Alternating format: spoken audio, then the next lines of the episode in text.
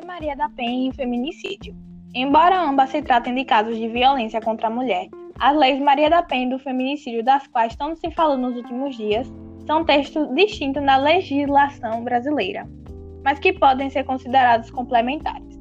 A Lei Maria da Penha foi criada em 2006 com o objetivo de proteger a mulher que é vítima da violência doméstica. O que a Lei Maria da Penha faz? Informa sobre como as mulheres devem ser tratadas para que não sofram novas agressões ou, em casos mais extremos, sejam mortas, e cria medidas protetivas para manter o agressor longe. A lei do feminicídio trata diretamente de mulheres assassinadas por esse motivo, serem do sexo feminino. Está prevista no Código Penal desde 2015 e define uma pena maior do que dos casos de homicídio.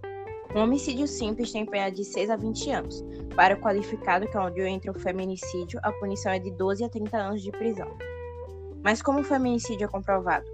Caso haja antecedente de violência doméstica e familiar, ou se o crime for motivado por menosprezo ou discriminação à condição de mulher.